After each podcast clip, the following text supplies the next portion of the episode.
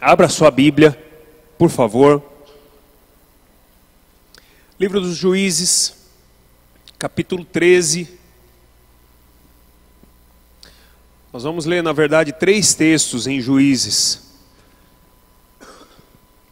Capítulo 13, versos 2 a 5. Depois, versículos 24 e 25 do mesmo capítulo.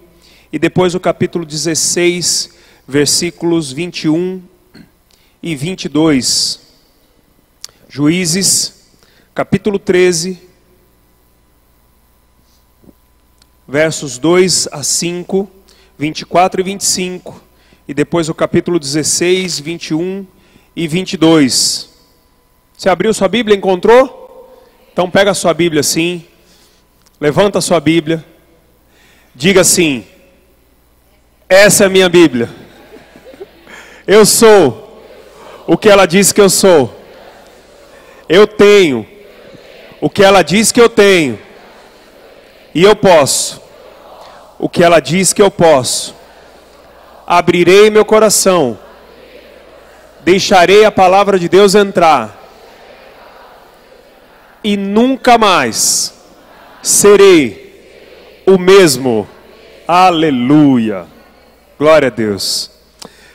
Capítulo 3, versículo 2 diz o seguinte: Certo homem de Zorá, chamado Manoá, do clã da tribo de Dan, tinha mulher estéril. Certo dia o anjo do Senhor apareceu a ela e lhe disse: Você é estéril, não tem filhos, mas engravidará e dará à luz um filho. Todavia tenha cuidado, não beba vinho nem outra bebida fermentada, e não coma nada impuro. E não se passará navalha na cabeça do filho que você vai ter, porque o menino será nazireu, consagrado a Deus desde o nascimento. Ele iniciará a libertação de Israel das mãos dos filisteus. Versos 24 e 25 agora. A mulher deu à luz um menino e pôs-lhe o nome de Sansão. Ele cresceu e o Senhor o abençoou, e o espírito do Senhor começou a agir nele quando se achava em Mané Dan, entre Zorá e Estaol. Vou repetir aqui. Ele cresceu e o Senhor o abençoou, e o espírito do Senhor começou a agir nele capítulo 16, versículo 21 e 22. Os filisteus o prenderam, furaram os seus olhos e o levaram para Gaza. Prenderam-no com algemas de bronze e o puseram a girar um moinho na prisão. Mas logo o cabelo da sua cabeça começou a crescer de novo. Vamos orar. Deus querido, nós agradecemos a Ti, Senhor, pela Tua palavra. Eu me coloco agora, Senhor, atrás da Tua cruz, embaixo, Senhor, da Tua mão, ó Pai. Eu te peço, Senhor, que os nossos ouvidos e os nossos corações, ó Pai, estejam abertos nesta noite para a Tua voz. Que o Teu Espírito, Senhor, Tire todos os grilhões e todas as cadeias que impedem, Senhor, o teu agir nos nossos corações nessa noite, Pai. Porque nós queremos estar livres, livres, ó Pai, para ouvir a tua voz. Fala conosco e transforma a nossa vida nessa noite, em nome de Jesus. Amém. Se eu pudesse dar um nome para essa palavra, eu diria Cuide da sua trajetória. Ou talvez, qual é a sua trajetória? Ou talvez, observe o caminho por onde você anda. Nós vamos falar um pouquinho da história de Sansão. Semana passada nós falamos de Esther, da história de Esther, e falamos do quanto Deus intervém na história da nossa vida, baseado na história de Esther. E, e essa semana também, e hoje, eu quero falar de uma história também conhecida, igualmente conhecida, talvez até mais conhecida que a história de Esther, que é a história de Sansão. Já faz algumas semanas que eu estou com essa palavra no coração e, e orando, eu entendi de Deus que era essa hora de compartilhar com os irmãos. Todos nós, se nós não conhecemos bem a história de Sansão, pelo menos alguma ideia nós temos da história de Sansão, ok? Desde criança nós ouvimos de um homem que cresceu e ele tinha a força nos seus cabelos, ok? E Sansão era casado com uma mulher chamada como? Dalila. Na verdade, vocês, se vocês forem ver a história, na verdade, Sans, é, Dalila já era a segunda mulher dele. A gente só lembra de Dalila, né? Mas ela já era a segunda mulher dele. Ah, o homem que tinha sua força nos cabelos e era casado com Dalila. Pelo menos essa informação é comum a todos nós. Mas hoje eu queria ir um pouquinho mais fundo daquilo que é comum a todos nós, daquilo que nós já ouvimos tantas vezes a respeito de Sansão, a respeito da história de Sansão. E quando eu estudo um pouco da história de Sansão, eu tenho algumas perguntas no meu coração. Algumas perguntas me vieram lendo toda a história, estudando, tentando ir um pouco mais a fundo. Eu me fiz algumas perguntas. E a principal pergunta que eu fiz quando eu lia o, o, o, a história de Sansão é como é que alguém pode sair de onde Sansão saiu e chegar aonde Sansão chegou? Qual é a trajetória que leva um homem como Sansão, separado por Deus, o homem que foi chamado por Deus desde o ventre da sua mãe, Nazireu, consagrado a Deus, como nós lemos na história, Amém? Nós lemos lá no versículo 2 a 5 a revelação, depois no versículo 21 do capítulo 13 que o Espírito Santo agia nele. Que coisa tremenda, né? O Espírito Santo agia nele, mas depois nós lemos lá no final que ele foi preso, teve os seus olhos perfurados, foi preso com algemas de bronze e foi colocado para girar um moinho. O que é que faz um homem sair desse lugar, escolhido por Deus, preparado por Deus, chamado por Deus, e chegar nesse lugar? Qual é a trajetória? O que é que ele faz no caminho dele para terminar como ele termina? Quais são os passos da queda? De que maneira, olhando para nós agora, de que maneira nós, no nosso dia a dia, temos cuidado dos nossos caminhos? De que maneira nós temos trilhado, por onde têm sido os nossos caminhos? Qual é a trajetória que nós temos, pela qual nós temos caminhado? Qual é a trajetória que nós temos determinado para a nossa vida com Deus? Por onde você tem andado? Vamos pensar um pouquinho na história de Sansão. Ele era nazireu, escolhido desde o ventre da sua mãe, separado para Deus, e ele tinha um objetivo específico. No final da conversa do anjo com a mãe de Sansão, o anjo diz: Ele começará a libertar Israel. Ele tinha um propósito definido por Deus. Desde o ventre da mãe, Deus já tinha um propósito para a vida dele. Então Deus já tinha dito: esse homem, eu vou dar a ele características especiais, eu vou dar a ele um chamado especial, porque ele vai libertar o meu povo. Versículo 13, capítulo 13, versículo 25, diz que ele cresceu e o Senhor o abençoou, e o Espírito do Senhor agia nele. Que começo! Que começo, né, irmão? Já pensou alguém dizer a respeito de você? O irmão José, o Senhor o abençoou e o Espírito do Senhor age nele. Olha que começo fantástico. Se você colocar o seu nome no lugar de Sansão, que começo maravilhoso, é ou não é? Amém? Depois de um tempo ele se casa com uma mulher filisteia contra o conselho dos seus pais. Se você quiser ler depois a história toda, são quatro capítulos. Ele se casa com uma mulher filisteia contra o conselho dos seus pais. E essa mulher o trai. Esse primeiro casamento dele foi uma confusão tremenda. Pensa numa confusão. Traição da mulher. E essa traição não foi com outro homem, essa traição foi por causa de uma aposta.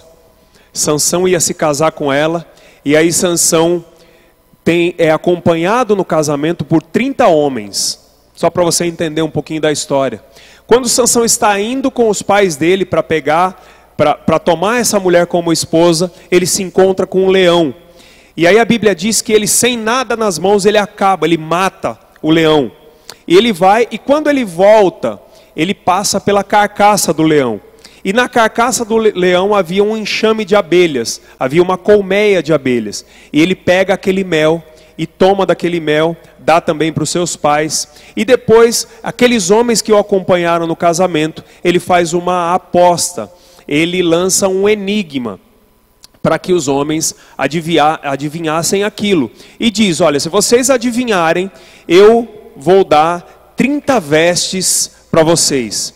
Só que se vocês não adivinharem no decorrer de sete dias, que é o tempo da festa do casamento, vocês vão me dar 30 vestes. E aí esses homens foram para a mulher filisteia e chegaram para ela e disseram assim: Olha, você vai fazer o seguinte, você vai descobrir qual que é o resultado do enigma. Se você não descobrir, a gente mata você.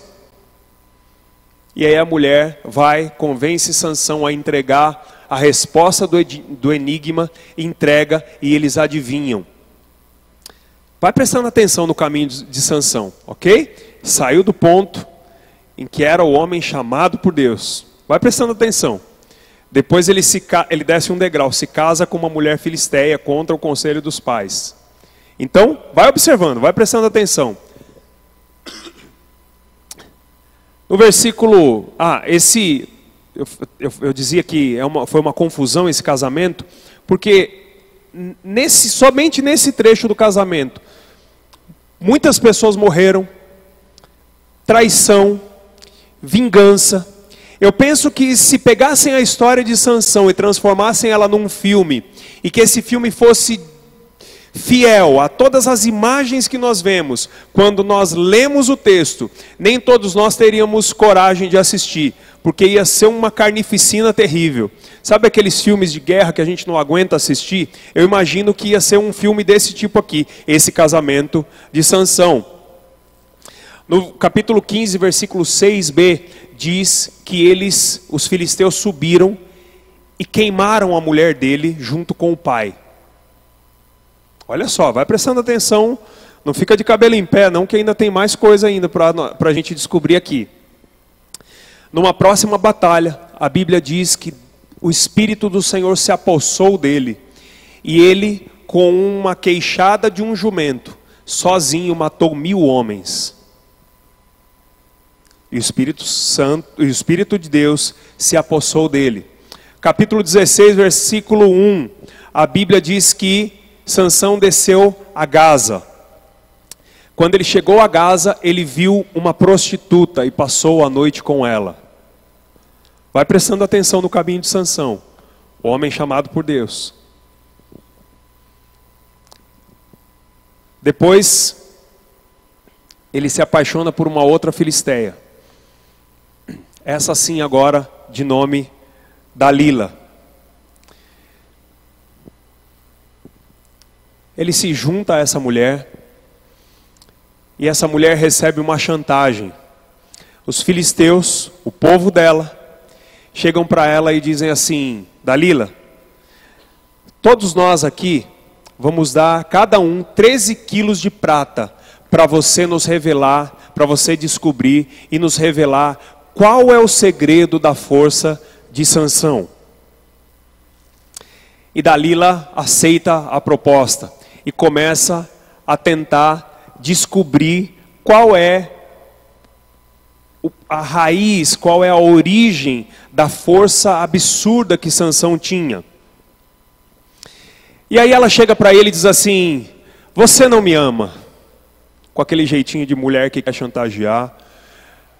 Graças a Deus nós não temos nenhuma mulher assim aqui. E ela chega com aquele jeitinho e diz assim: Você não me ama. Se você me amasse, você contaria qual é o segredo da tua força. E Sansão começa a brincar com ela. Aí Sansão diz para ela assim: Você tem que pegar sete tiras de couro ainda úmidas e amarrar e me amarrar com elas. Se você me amarrar com elas, então eu perderei toda a minha força. E aí ela vai e faz isso. Ela vai faz isso e ela faz alguns testes para ver se o que ele estava falando era verdade mesmo. Então, ela esconde outros filisteus no quarto, quando Sansão está dormindo amarrado, e ela dá um grito: "Sansão! Os filisteus estão vindo nos atacar!" E ele levanta rápido, e a Bíblia diz que ele rompe as tiras de couro como se fossem estopa perto do fogo.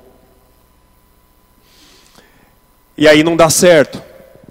E ela continua insistindo: Você não me ama, porque até agora você me fez de boba.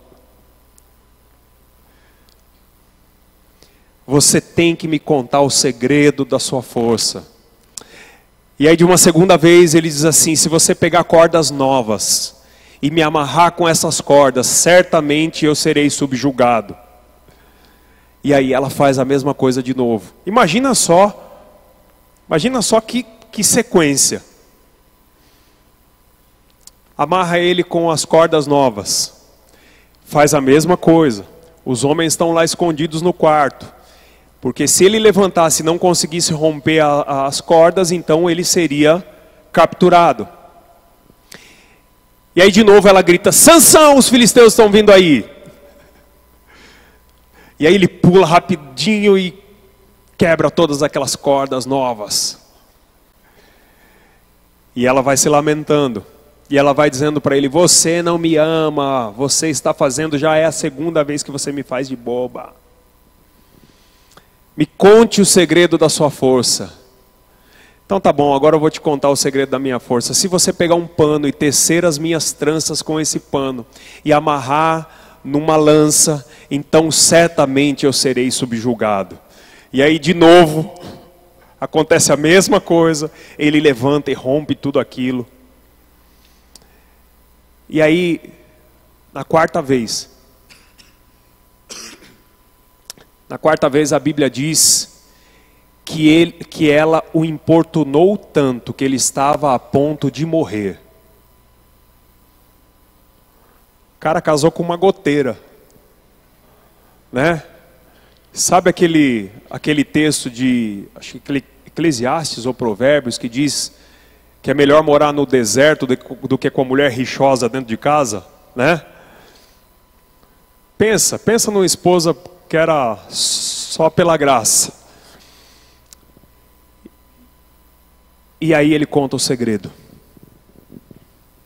Ele não aguentava mais a insistência dela e ele conta o segredo. Ele diz que ele era nazireu desde o ventre e que nunca havia se passado navalha sobre a sua cabeça. Capítulo 16, versículo 9. Olha só a situação. Ela faz ele dormir no seu colo. Olha o caminho, descendo a ladeira. Ela faz ele dormir no seu colo. Quando ele dorme, ela chama um homem, um filisteu, do seu povo. Ele corta o seu cabelo. Quando ela o acorda, a Bíblia diz que ele pensou: levantarei como das outras vezes e sairei e me livrarei.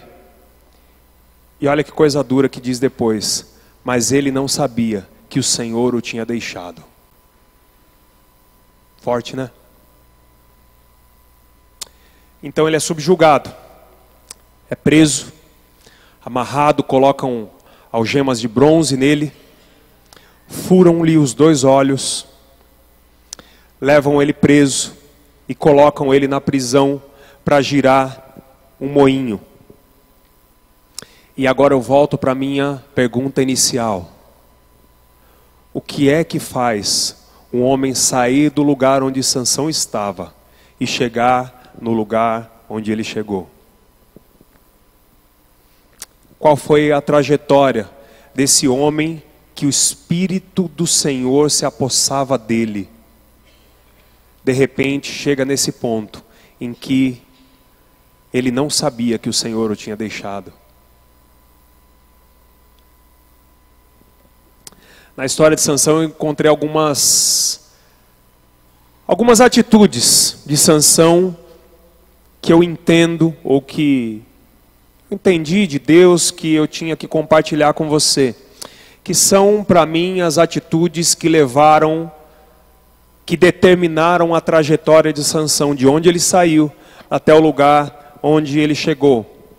Obviamente que quando nós pensamos uh, em pessoas do nosso meio, pessoas que nós conhecemos, que um dia foram tremendamente usadas por Deus, que foram grandes instrumentos na mão de Deus, foram usadas em diversas áreas da obra, com poder, com cura, com milagres, com conversões, com obras tremendas que Deus foi fazendo. E de repente, no momento de sua vida, elas caíram. E óbvio que quando a gente pensa nisso, a gente começa a se lembrar de algumas pessoas, mas eu quero te fazer um desafio nessa noite, querido. Eu quero te fazer um desafio a colocar nessa noite o seu caminho diante do Senhor. E você vincular a história de Sansão comparando com a sua história, para se tornar bem prático para nós hoje. Que essa seja uma noite de nós olharmos para nós, para o nosso coração e questionar, questionarmos a respeito do nosso próprio caminho, do caminho que nós estamos trilhando e para onde nós vamos indo e onde nós vamos chegar. 1 Coríntios capítulo 10, versículo 12, Paulo diz: Aquele que está de pé, cuidado para que não caia. Eu encontrei pelo menos seis atitudes de Sansão que para mim são o motivo porque Sansão saiu daquele lugar e chegou nesse outro lugar. Você pode acompanhar comigo? Amém? Primeiro, o desprezo dos bons conselhos. A Bíblia diz que ele desceu a Timna e ali ele viu uma mulher filisteia. Quando ele chegou para os pais dele, e disse: Eu quero tomar essa mulher como esposa. Os pais dele disseram: Sansão, será que entre o nosso povo você não tem uma mulher que você possa tomar como esposa? Você tem que ir no território do nosso inimigo tomar uma esposa. Sabe qual foi a resposta de Sansão? E que eu acho isso incrível. Essa é a que me agrada.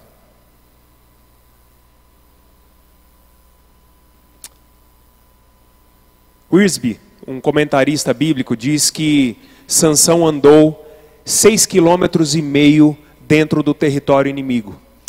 E às vezes é exatamente isso que acontece com a gente. Quando nós visitamos o território inimigo e ficamos durante muito tempo no território inimigo, nós começamos a nos afeiçoar por coisas que existem dentro do território inimigo. Entende? Coisas que antes nós dizíamos que nós não queríamos contato. Coisas que antes nós queríamos distância, agora começam a, nos, a se tornar mais familiares. E nós já começamos a, a, a pensar em admitir tudo aquilo. Nós começamos a pensar que aquilo talvez não seja tão ruim assim. Porque afinal de contas, agora isso está agradando o meu coração. Depois que nós fazemos isso, não tem conselho que nos convença.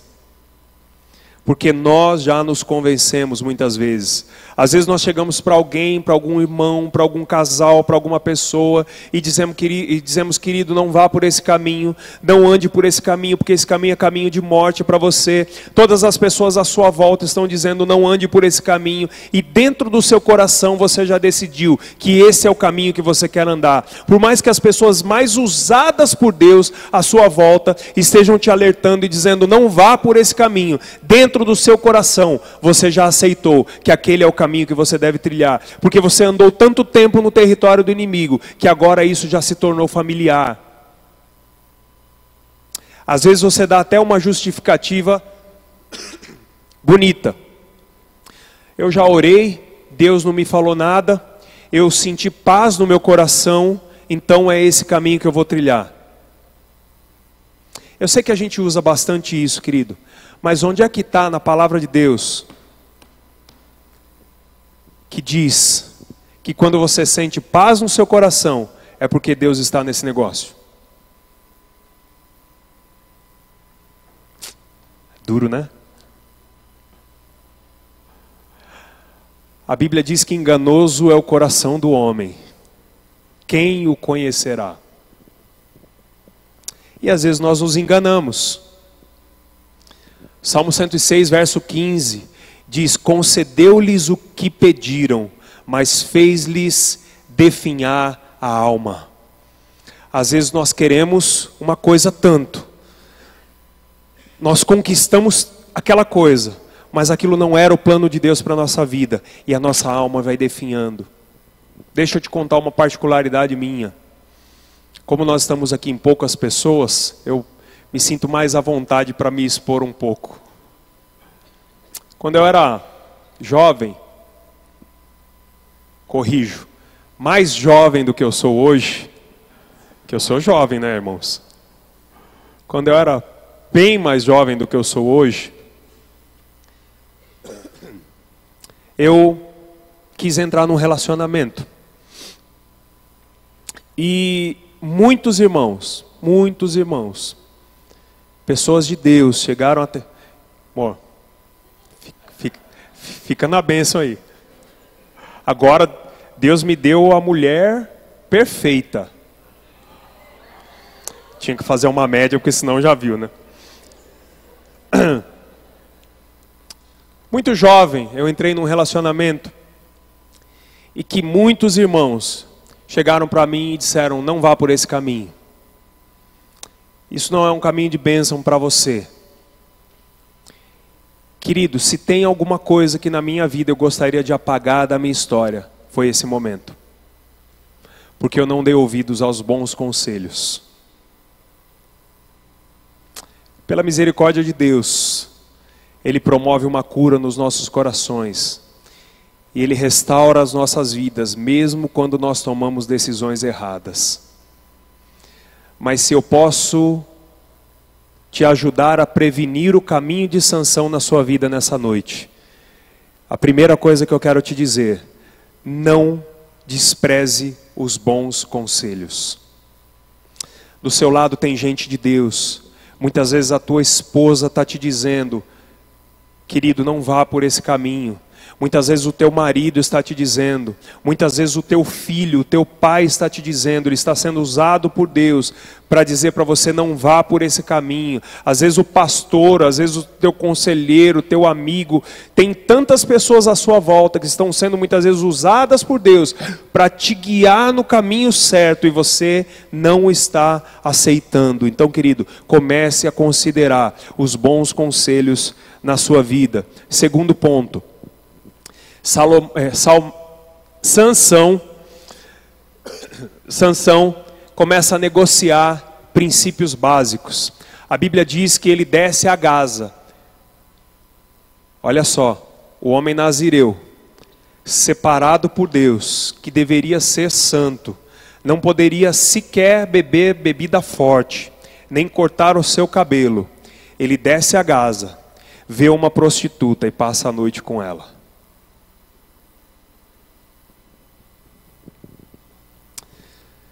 Negociar princípios básicos É aquela conversa que você entra que você sabe que você não deveria ter entrado.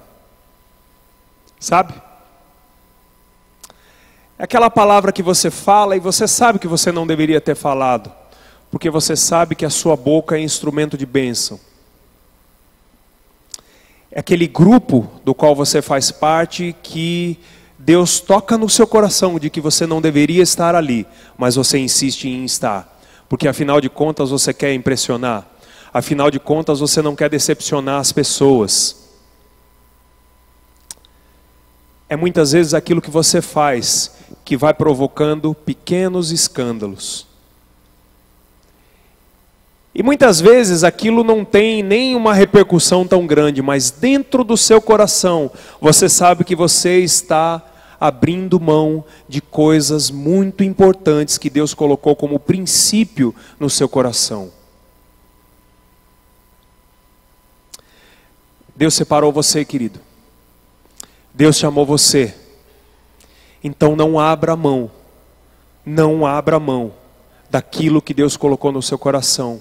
Mantenha-se firme no propósito que Deus colocou no seu coração.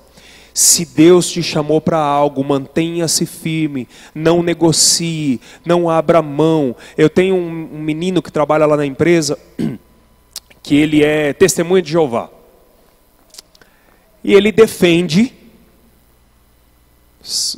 fugindo agora das questões religiosas, né?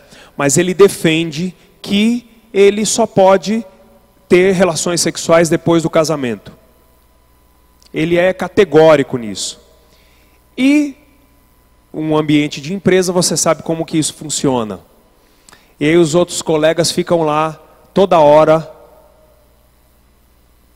toda hora insistindo e falando piadas e tudo mais. E um dia eu entrei na sala e eles estavam com essa piada. O nome dele é Kaique. E aí eu olhei para ele assim e falei: Kaique, não negocie os seus princípios por nada desse mundo. Se você tem algo no seu coração que Deus colocou como princípio, não negocie, não abra mão. Foi Deus que colocou e Deus vai te honrar.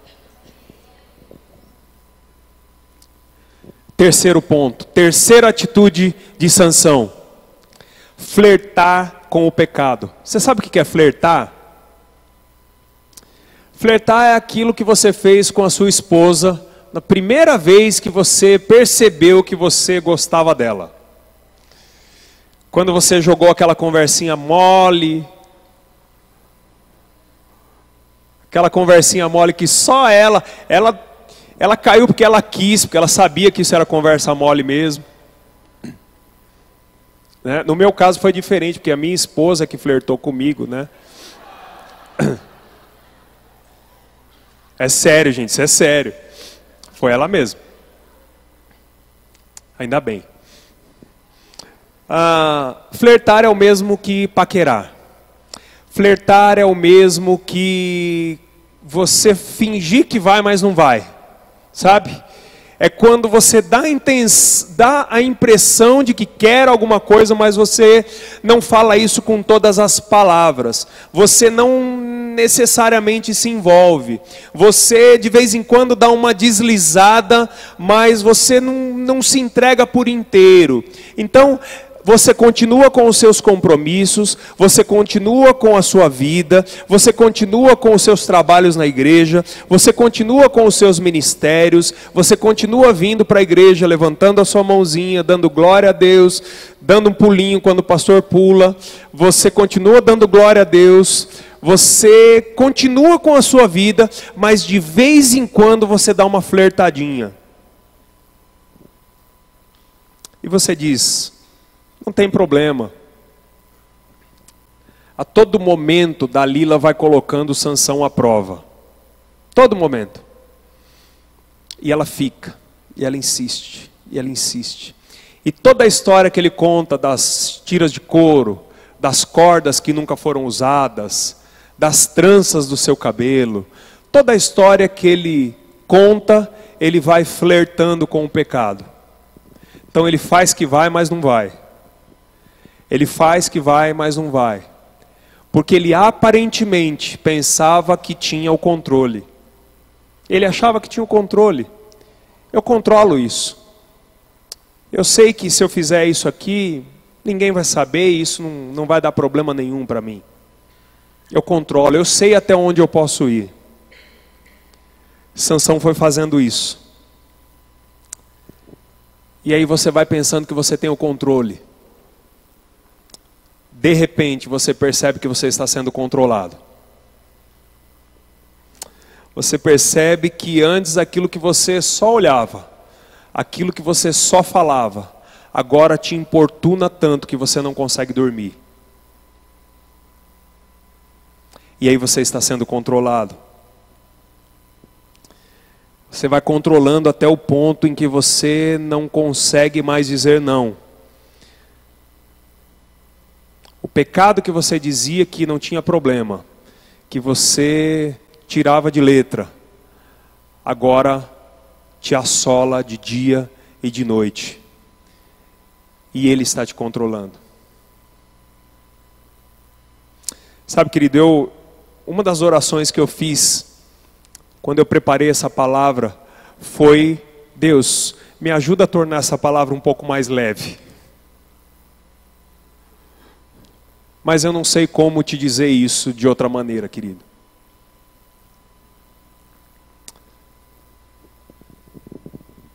Às vezes aquilo que você acha que é só um detalhe, para o diabo é uma porta imensa. Sansão fazia isso. Flertava a todo momento com o pecado. De vez em quando ele dava uma olhadinha naquela janela. De repente ele olhou tanto, ele abriu tanto aquela janela que aquela janela emperrou e não fechava mais. Diante dele o tempo todo. Quarto ponto: autossuficiência capítulo 16, 20. Sansão pensou: sairei como antes e me livrarei. A gente acha que a gente é autossuficiente contra o pecado. Mas eu falei do texto de 1 Coríntios capítulo 10, versículo 12. Aquele que está de pé, cuide para que não caia. A gente acha que a gente consegue, que a gente tira de letra.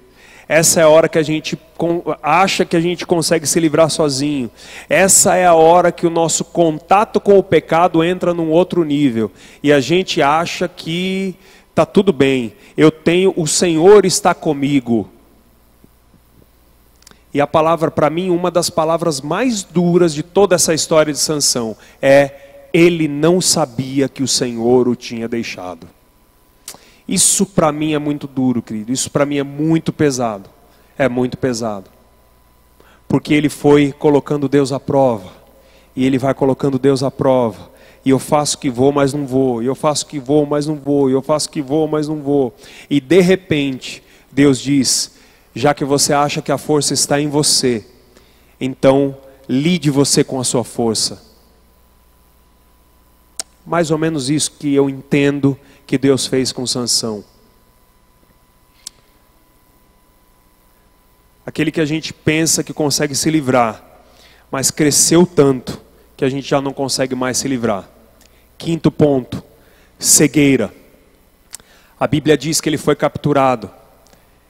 E a primeira coisa que eles fizeram, furaram os olhos. Vocês acompanharam a descida? Acompanharam o caminho de Sansão, ele fica cego. E para aplicar isso para a nossa realidade é exatamente o fato de que nós deixamos, quando nós passamos por todas essas fases que nós falamos aqui, nós começamos a deixar de enxergar aquilo que antes para nós era realidade. A realidade da presença de Deus, a realidade daquilo que entristece o nosso Deus, a realidade daquilo que não agrada ao nosso Deus, nós começamos a negar essa realidade, a nossa realidade muda, o nosso olhar muda e a gente começa a enxergar as coisas de outra maneira, ou melhor, a gente começa a não enxergar mais, a gente fica anestesiado diante das coisas de Deus, e aí você chega para esse irmão, você chega para essa pessoa e começa a dizer: meu querido, Deus tem um outro propósito na sua vida, olha quem você era e olha onde você está agora. Não é possível que você não esteja enxergando aquilo que o diabo está fazendo com a sua vida. Deus tem uma novidade de vida para você, Deus tem coisas diferentes para você, mas você acha que está tudo bem.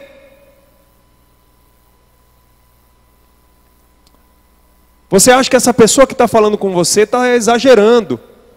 Deixa de ser fanático. Você está maluco. Para que, que eu preciso de igreja? Para que, que eu preciso ir na igreja? Deus está em todo lugar. E você começa a dar todos aqueles argumentos que a gente já está cansado de ouvir. Nesse momento, nada do que as pessoas te falam é passível de aceitação, porque você tem um argumento para tudo. Sansão ficou cego. Pastor fala, o amigo fala, o marido fala, a esposa fala, os pais falam, mas existe sempre um argumento que mostram que você deixou de enxergar as coisas que Deus queria que você enxergasse. Você diz, eu sei o que eu estou fazendo. Você diz, não me julgue. Você até usa a palavra de Deus.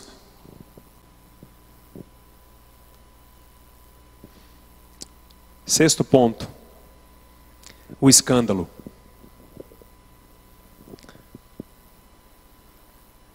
Capítulo 16, versículo 23 diz o seguinte: Os líderes dos filisteus se reuniram para oferecer um grande sacrifício ao seu deus Dagon e para festejar, comemorando sua vitória, diziam: O nosso Deus entregou o nosso inimigo Sansão em nossas mãos. Quando o povo o viu, louvou ao seu Deus. Olha que situação. Olha que situação. Sabe, querido, quando os grandes homens e mulheres de Deus caem, não são só eles que caem. Quando eu e você pecamos, e nós vamos pecar, quando eu e você caímos, não somos só nós que ficamos no chão, mas o nome do nosso Deus Todo-Poderoso também fica no chão. As pessoas começam a olhar para você e rir de você. E as pessoas perguntam para você onde é que está o seu Deus. Onde é que está o Deus que você tanto disse que era fiel, que era que abençoava? Olha a sua situação. E o nome de Deus vai indo para a lama.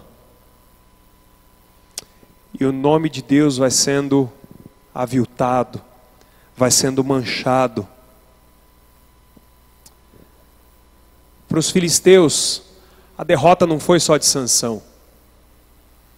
Para os filisteus, a derrota foi para o Deus de Sansão. E a vitória não foi só a vitória deles sobre Sansão, foi a vitória do Deus deles sobre Sansão. Último estágio que eu imagino é esse estágio do escândalo. Logo depois desse texto que eu li, a Bíblia diz que eles mandam trazer Sansão. E olha só a palavra: tragam Sansão para nos divertir. E a Bíblia diz também que naquele templo, na parte de cima, na parte superior, tinham três, mais de três mil mulheres e homens olhando Sansão lá embaixo. e se divertiam. O homem separado por Deus, o homem chamado por Deus, escolhido por Deus como libertador de Israel, agora animava uma festa. Olha o caminho de Sansão. Mas graças a Deus que a história de Sansão não termina aqui. Vocês pensaram que eu ia deixar vocês tristes, né?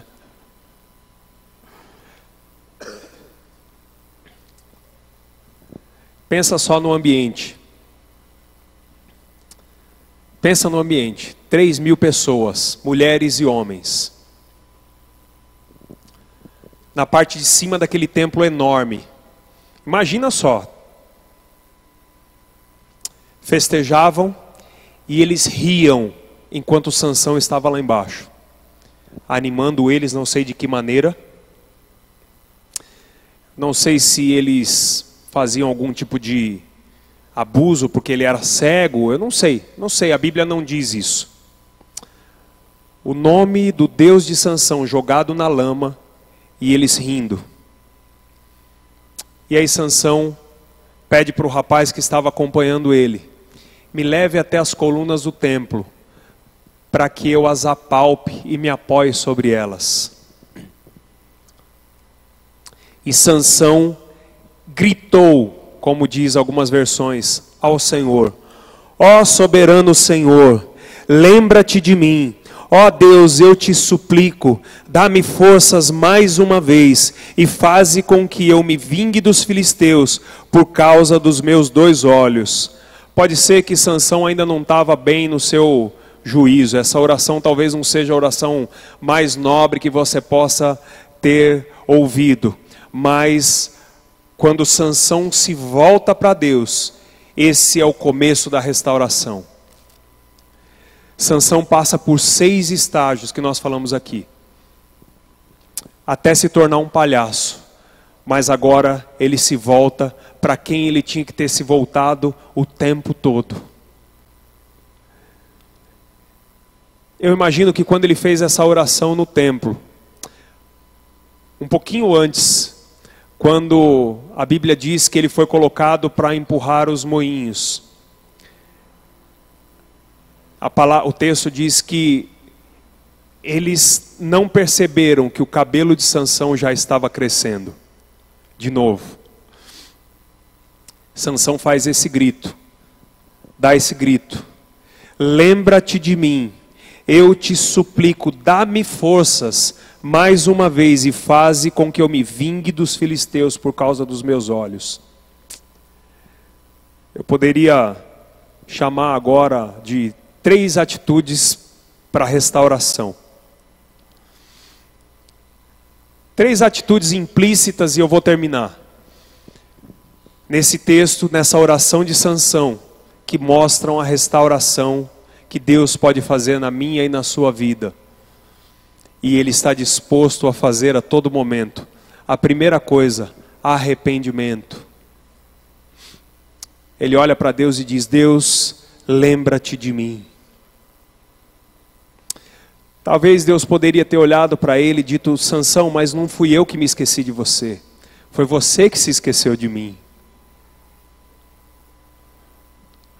Mas quando a gente chega diante de Deus, e transfere esse sentimento para Ele, significa que nós estamos agora querendo lembrar dele. E aí nós chegamos diante de Deus e dizemos, dizemos Deus, lembra-te de mim.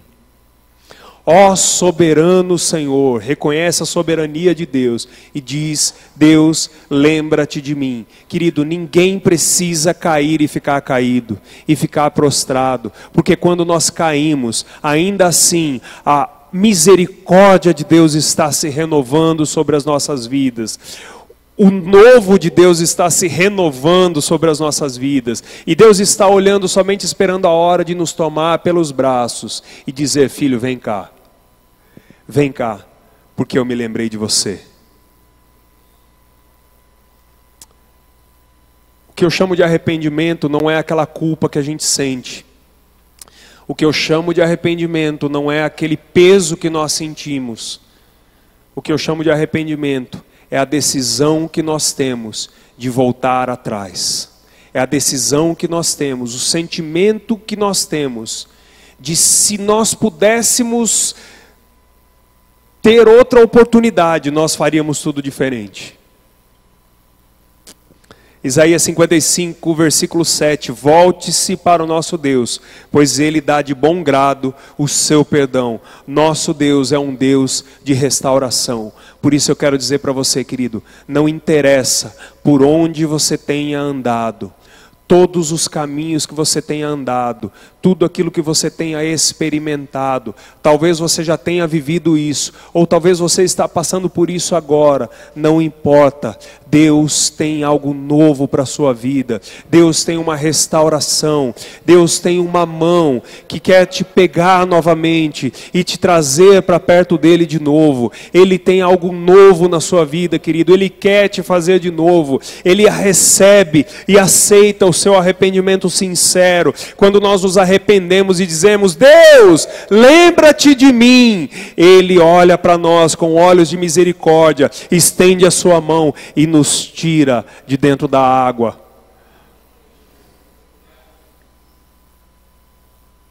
Apenas disponha o seu coração. Apenas disponha o seu coração. Segundo, dependência. Antes Sansão achava que ele era autossuficiente. Eu sairei, levantarei e me livrarei como antes. Mas agora ele chega para Deus e diz: Deus me dá forças.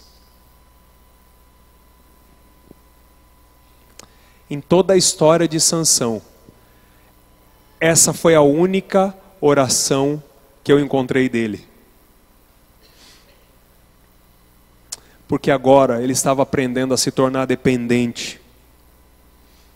Uma das melhores sensações que nós temos, querido, no nosso coração, que nós podemos ter, é a sensação de, em meio a qualquer coisa que nós estivermos passando, depender da mão poderosa e misericordiosa do nosso Deus.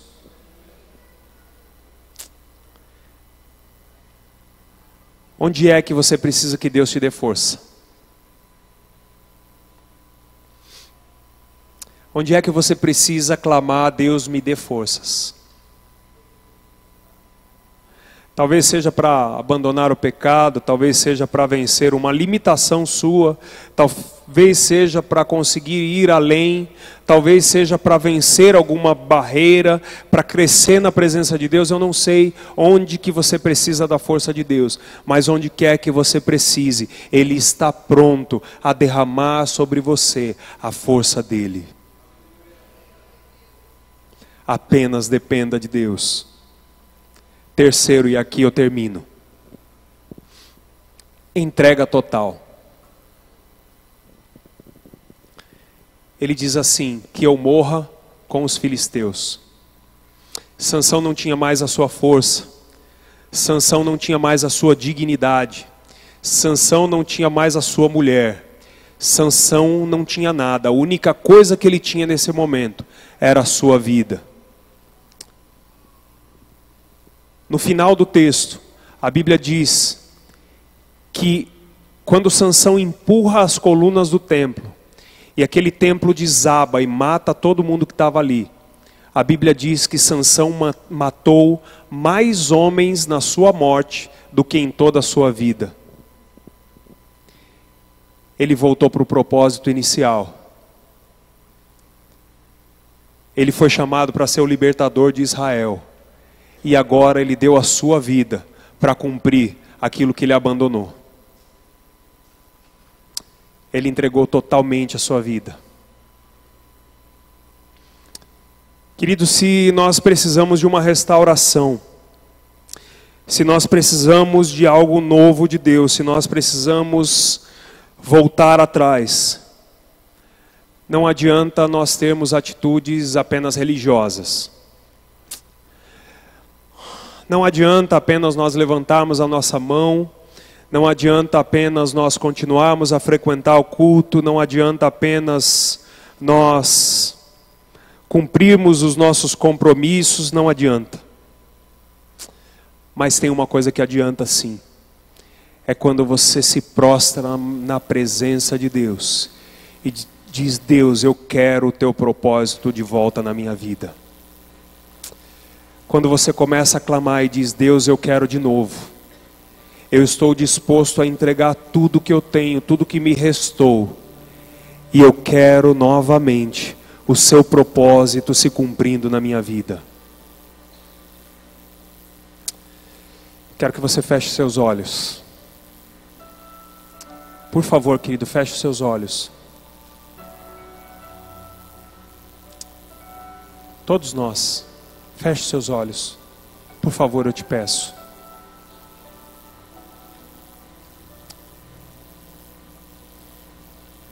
Eu creio, querido, que todos nós já tomamos decisões erradas nas nossas vidas. Todos nós já tivemos momentos dos quais nós não, nós não nos orgulhamos. Todos nós passamos por lutas, todos nós tivemos nossos momentos de baixa. Pode ser que você tenha passado por todo o processo de sanção, ou seja, o processo de negar os bons conselhos,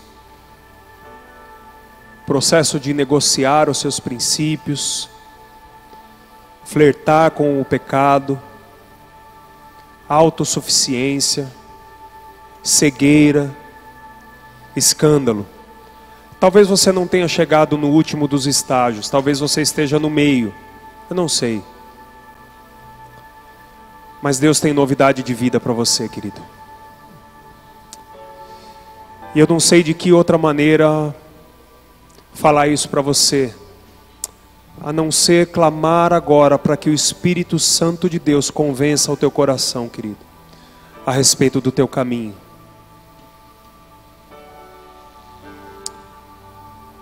Pode ser que hoje você esteja bem,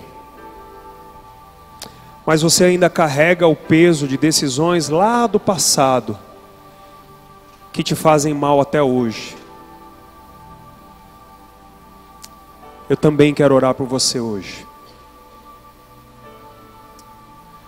Talvez você esteja no momento agora em que o seu coração está clamando para que o propósito de Deus que você perdeu se cumpra. Eu também quero orar por você hoje. Se você é qualquer uma dessas pessoas, eu gostaria que você ficasse de pé. Eu quero orar por você. Eu quero que toda a igreja, querido, se você não vai se levantar, eu quero que você fique com seus olhos fechados. Respeite esse momento, em nome de Jesus. Se você precisa do novo na sua vida, se você precisa de uma renovação, de uma cura, de uma restauração na sua vida, ponha-se de pé, querido, eu quero orar por você. Deus tem o novo. Ele não está aqui te julgando, Ele não está aqui para te deixar no chão, Ele não está aqui para rir de você. Nosso Deus não ri de ninguém. Nosso Deus tem muito amor.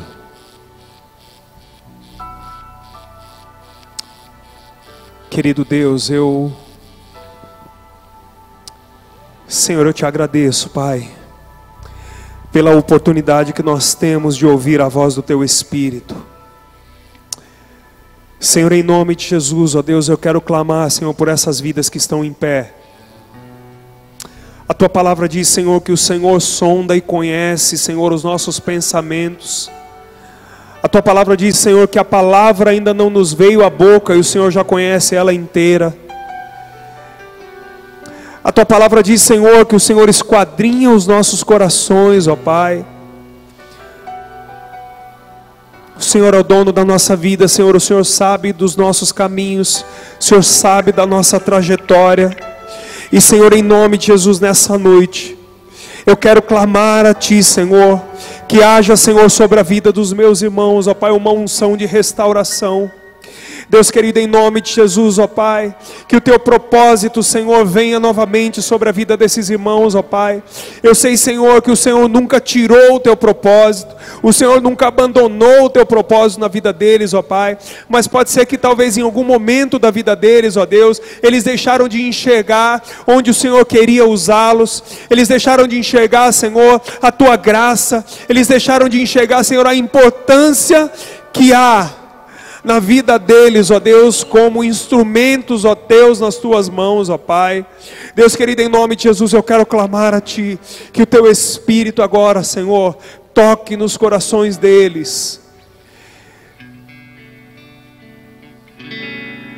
Querido, eu quero ser uma voz profética sobre a sua vida nessa noite. E dizer que aquele que começou a boa obra na sua vida vai concluir em nome de Jesus. Eu quero ser uma voz profética na sua vida nessa noite, para dizer que nessa noite Ele te cura, para dizer que nessa noite Ele te restaura, para dizer que nessa noite Ele te recebe de novo nos braços dEle para dizer que nessa noite, a palavra de Deus que diz que dos nossos pecados Ele não se lembra mais, há de se cumprir na sua vida, e a restauração do Senhor há de ser completa na sua vida, em nome de Jesus.